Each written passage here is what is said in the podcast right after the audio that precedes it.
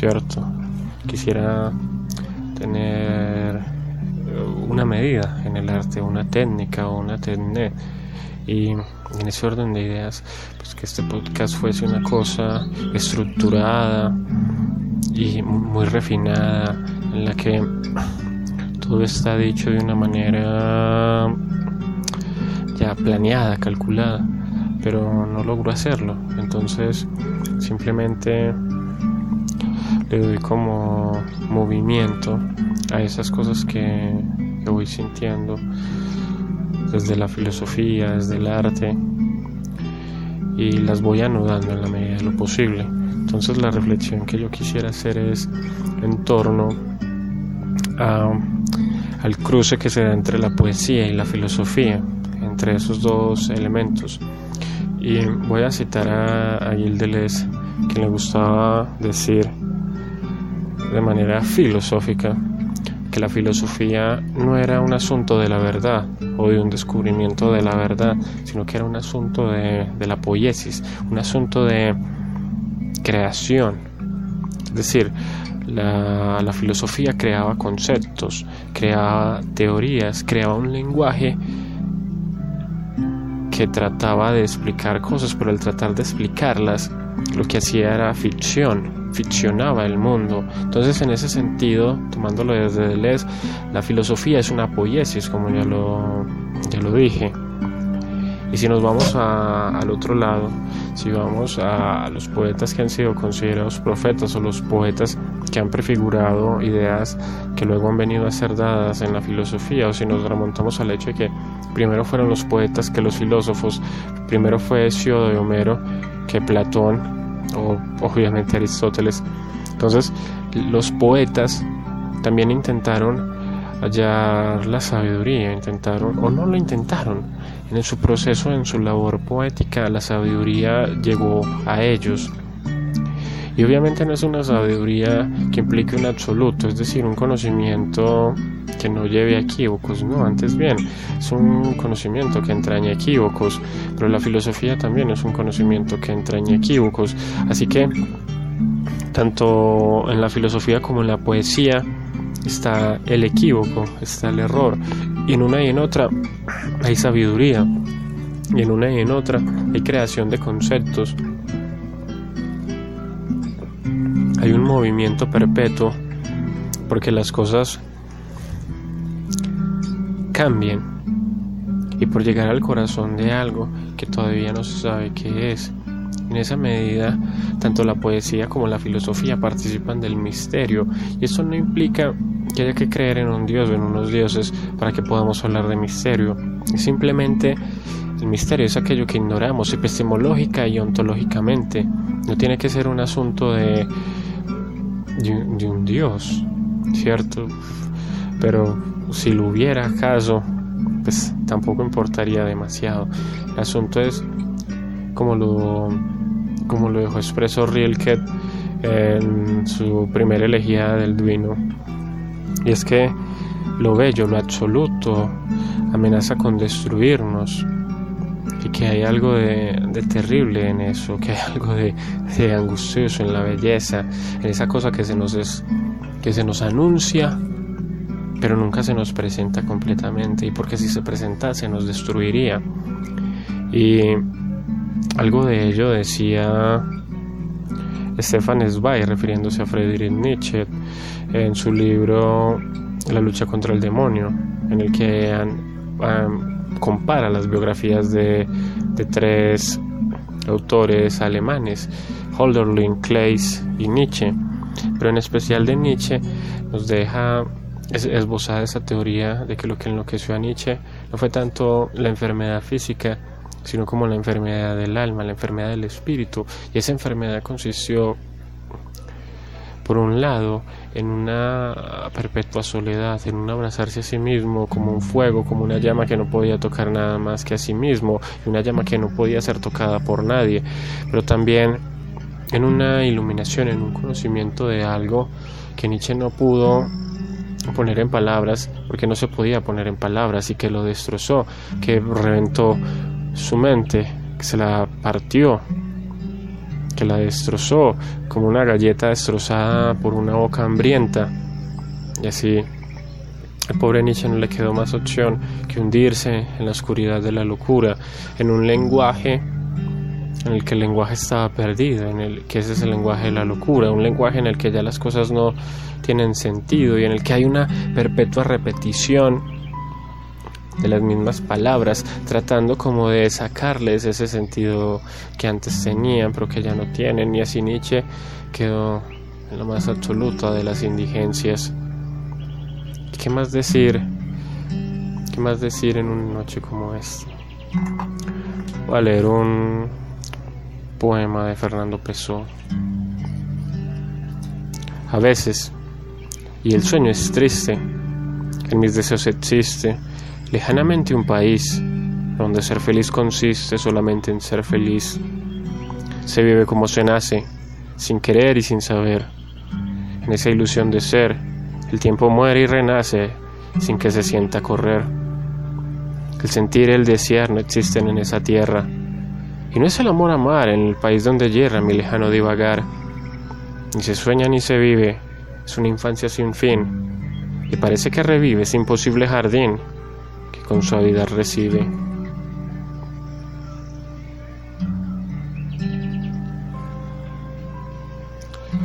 Hay una un asunto en ese desapego de Pessoa que es una cuestión mística. O sea, Pessoa era un místico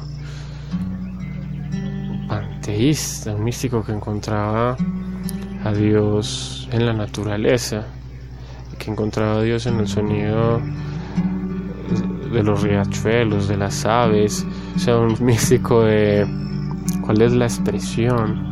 Mm, bucólico, ¿cierto? Un bucólico, esa expresión siempre me ha parecido, siempre me ha recordado a melancólico, bucólico, melancólico, en fin, eh, los melancólicos en el bosque, como decía Aristóteles, que los melancólicos buscaban los lugares mm, solitarios, los bosques. Qué, cosa extraña esa, ¿no? Que sean los bosques lugares solitarios. O sea, que, que la naturaleza que lo que lo originario sea el lugar al que el melancólico quiere llegar para huir de la ciudad, porque hay que pensarlo, cuando Aristóteles escribe sobre la melancolía lo está haciendo como un ciudadano, lo está diciendo como un habitante de una ciudad, tal vez no una ciudad como las que nosotros tenemos hoy en día, pero que a fin de cuentas está estructurada más o menos sobre el mismo eje, es decir, sobre la idea de, de liberarse de la esclavitud de lo natural, de la idea de liberarse de la esclavitud que implicaba estar sometido a los designios del clima, los designios de, la tierra, de los animales, de, eso que llamamos plagas. Sin embargo, el melancólico, que es por excelencia un habitante de la ciudad, desea regresar a eso. Es como si eh, la en el bosque pudiese encontrar esa paz que en la ciudad se ha perdido, esa paz que para nosotros los modernos, para nosotros los habitantes del siglo XXI, de las ciudades del siglo XXI, se ha convertido en la esquizofrenia. esquizofrenia en el sentido mismo de, su origen, de su origen como neologismo, que es cabeza dividida, cabeza partida. O sea, la, ciudad nos ha partido la cabeza, la ciudad nos ha destrozado, nos ha puesto en un estado de, de miseria. Obviamente entendiendo la ciudad como un ente abstracto que está conformado por los miles de seres, miles o millones de seres humanos que la habitan. Y en esa abstracción, en esa obediencia, algo que no existe que no es sino más que la relación y la interrelación de esos sujetos que habitamos ese, ese lugar, ese espacio, pues simplemente estamos destrozados, estamos atravesados, las fieras de las que estábamos escapando no son nada a comparación de las fieras que tenemos que enfrentar todos los días. La ciudad continuamente pone en amenaza nuestra existencia, continuamente nos está humillando, ya seamos hombres o ya seamos o sean mujeres. O sea, estamos perpetuamente a merced de algo que amenaza con destruirnos. Estamos perpetuamente a merced de algo que nos excede. O como lo dicen citando a Hegel, que un autor que por lo demás no conozco muy bien, que digamos, mm, el espíritu absoluto, el espíritu absoluto del Estado, pero pensémoslo por un momento, el espíritu absoluto de la ciudad, que nos pisa, que nos destroza, que nos aniquila, como lo dejó bellamente expresado en uno de sus poemas Charles Bukowski. Voy a leer un fragmento de Trópico de Capricornio de Henry Miller. Precisamente es el inicio del libro. En el tranvía ovárico. Una vez que has entregado el alma, lo demás sigue con absoluta certeza, aún en pleno caos. Desde el principio no fue sino caos, el fluido que me envolvía, que aspiraba por las branquias, en el sustrato donde brillaba la luna, inmutable y opaca, todo era suave y fecundante, por encima, disputa y discordia. En todo ella yo enseguida el extremo opuesto, la contradicción y, entre lo real y lo irreal, la ironía y la paradoja. Era el peor enemigo de mí mismo. No había nada que desear hacer que no pudiese igualmente dejar de hacer. Aún de niño, cuando no me faltaba de nada, deseaba morir. Quería rendirme, porque luchar no tenía sentido para mí. Consideraba la continuación de una existencia que no había pedido no iba a probar, verificar, añadir ni sustraer nada. Todos los que me rodeaban eran fracasados o, si no, ridículos, sobre todo los que habían tenido éxito. Entonces me aburrí hasta hacerme llorar. Era compasivo para con las faltas, pero no por piedad. Era una cualidad puramente negativa, una debilidad que brotaba ante el mero espectáculo de la miseria humana.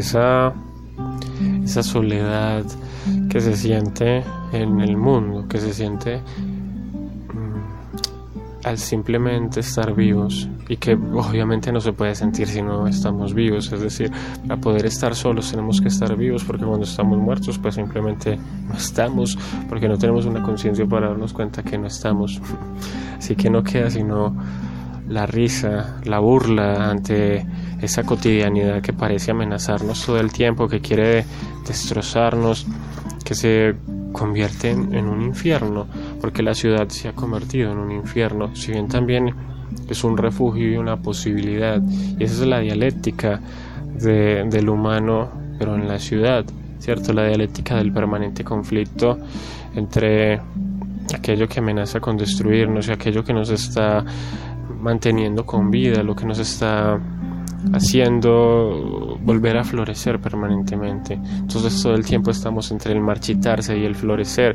o como dijo Cortázar, caemos y nos volvemos a levantar. ¿Saben qué? Si alguno llega a escuchar esta mierda, pues se va cuenta que suena el clic del mouse, se va cuenta que suena ruido de un televisor, bueno, en fin, se va a escuchar mucha huevona. Pero ojalá le preste atención a la música que está sonando, que lo voy a decir de una vez. Bueno, como no sé inglés, se va a pronunciar como está. Raflón, melodías del bosque. Esperen, esperen, esperen. A ver en español, ¿cómo está traducido? Melodías de bosques y manantiales. Bueno, y el que sepa en inglés lo buscará. Raflo, al parecer es una banda japonesa. Porque de hecho aquí en YouTube parece que tiene como portada del álbum. Es un grabado pues, de estilo japonés. Y si no es japonés, es chino, pues sale la mierda si no. Voy a poner a cortaza. Me caigo y me levanto. Como puta no me acuerdo. Ay, Dios.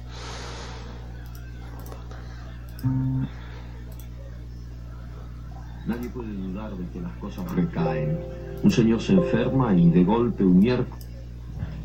Nadie puede dudar de que las cosas recaen. Un señor se enferma y de golpe un recae. Un lápiz en la mesa recae seguido. Las mujeres, ¿cómo recaen?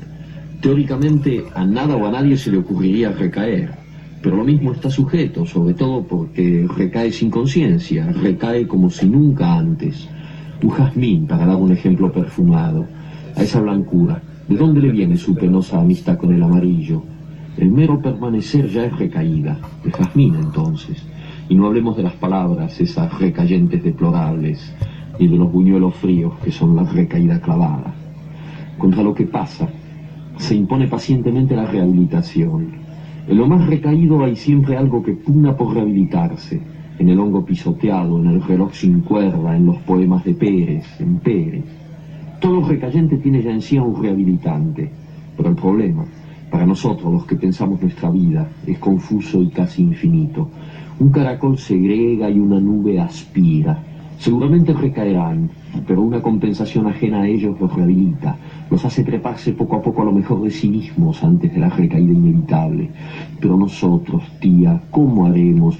¿Cómo nos daremos cuenta de que hemos recaído si por la mañana estamos tan bien, tan café con leche, y no podemos medir hasta dónde hemos recaído en el sueño o en la ducha? Y si sospechamos lo recadente de nuestro estado, ¿cómo nos rehabilitaremos? Hay quienes recaen al llegar a la cima de una montaña, al terminar su obra maestra, al afeitarse sin un solo tajito. No toda recaída va de arriba abajo, porque arriba y abajo no quieren decir gran cosa cuando ya no se sabe dónde se está.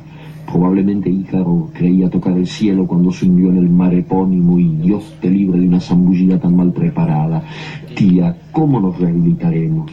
Hay quien ha sostenido que la rehabilitación solo es posible alterándose pero olvidó que toda recaída es una desalteración, una vuelta al barro de la culpa. En efecto, somos lo más que somos porque nos alteramos, salimos del barro en busca de la felicidad y la conciencia y los pies limpios. Un recayente es entonces un desalterante, de donde se sigue que nadie se rehabilita sin alterarse. Pretender la rehabilitación alterándose es una triste redundancia. Nuestra condición es la recaída y la desalteración. Y a mí me parece que un recayente debería rehabilitarse de otra manera, que por lo demás ignoro. No solamente ignoro eso, sino que jamás he sabido en qué momento mi tía o yo recaemos. ¿Cómo rehabilitarnos entonces, si a lo mejor no hemos decaído todavía y la rehabilitación nos encuentra ya rehabilitados? Tía, ¿no será esa la respuesta ahora que lo pienso? Hagamos una cosa. Usted se rehabilita y yo la observo. Varios días seguidos digamos, una rehabilitación continua. Usted está todo el tiempo rehabilitándose y yo lo observo, o al revés, si prefiere. Pero a mí me gustaría que empezara usted, porque soy modesto y buen observador. De esa manera, si yo recaigo en los intervalos de mi rehabilitación, mientras que usted no le da tiempo a la recaída y se rehabilita como en un cine continuado, al cabo de poco nuestra diferencia será enorme. Usted estará tan por encima que dará gusto. Entonces, yo sabré que el sistema ha funcionado y empezaré a rehabilitarme furiosamente. Pondré el despertador a las 3 de la mañana, suspenderé mi vida conyugal y las demás recaídas que conozco, para que solo queden las que no conozco. Y a lo mejor, poco a poco, un día estaremos otra vez juntos, tía, y será tan hermoso decir, ahora nos vamos al centro y nos compramos un helado, el mío todo de frutilla, y el de usted con chocolate y un bizcochito. Ya está. Este poema de, este poema de Cortázar es... Yo me atrevería a decir que lo más hermoso que, que escribió, al menos de, lo, de las cosas que yo he leído, porque tiene una, una belleza tal, o sea, resume resume la vida humana, ese permanente estar en conflicto consigo mismo, o sea, recurriendo a, cosas de la cotidianidad, o sea, a la triste y vulgar vida que llevamos todos los días.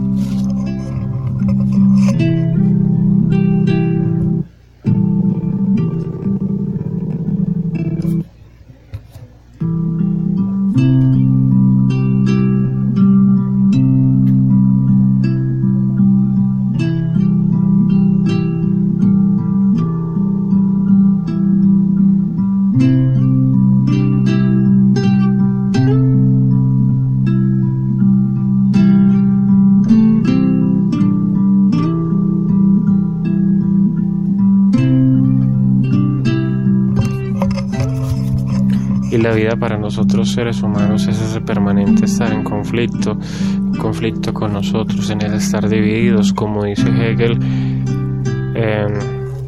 no recuerdo si es el prólogo o el primer capítulo de la fenomenología del espíritu, que el ser, el ser solo reclama o conoce o adquiere su verdad en el absoluto desgarramiento, aunque bien es cierto que hay que leer todo el fucking libro para poder tener una idea de lo que está tratando de decir, esa expresión que la podemos tomar aisladamente como un aforismo, de alguna forma, bueno, de alguna forma Hegel también era una suerte de aforistas, o sea, en un mismo párrafo tenía un montón de frases que de alguna forma tenían sentido en sí mismas, pero al mismo tiempo relacionándose con el resto de frases. En fin, diría que, que eso es estremecedor. Tal vez no, no cuando se lee, sino cuando se ha vivido algo que le da sentido a esa expresión, que le da sentido al desgarramiento. Y cada ser humano o, o ha vivido o vivirá algo que le dé sentido a esa expresión, a ese absoluto desgarramiento.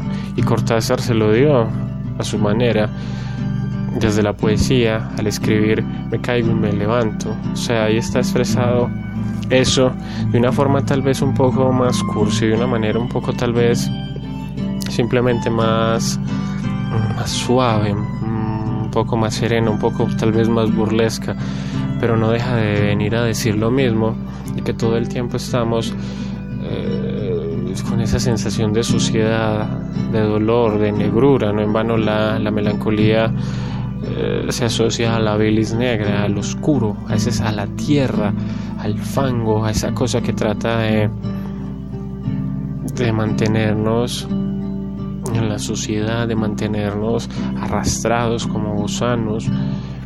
Y sin embargo, el desgarramiento viene a ser dado por el hecho de que queremos salir de eso, queremos salir de ese fango Queremos salir de esa cosa que nos está destruyendo, de esa cosa que al fin y al cabo está en nosotros mismos, de esa semilla oscura que ha crecido como una flor que consume nuestro corazón, nuestra alma, nuestro espíritu.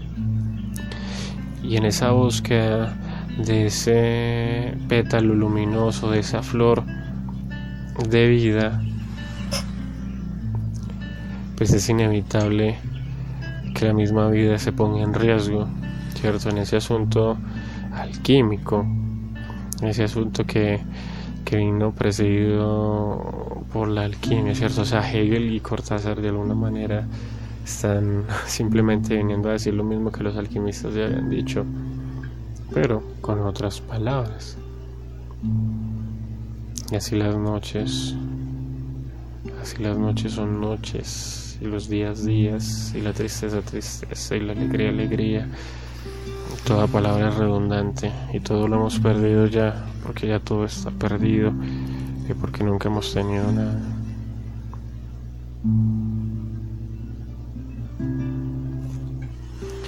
No sé ya muy bien qué decir.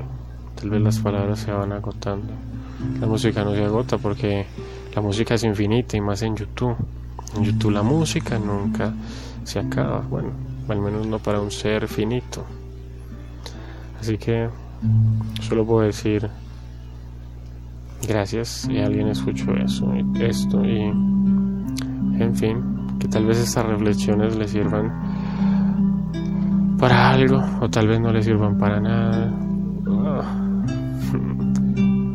Buena noche, buen día, buena tarde, buen fin de año, buen inicio de año buen lo que sea.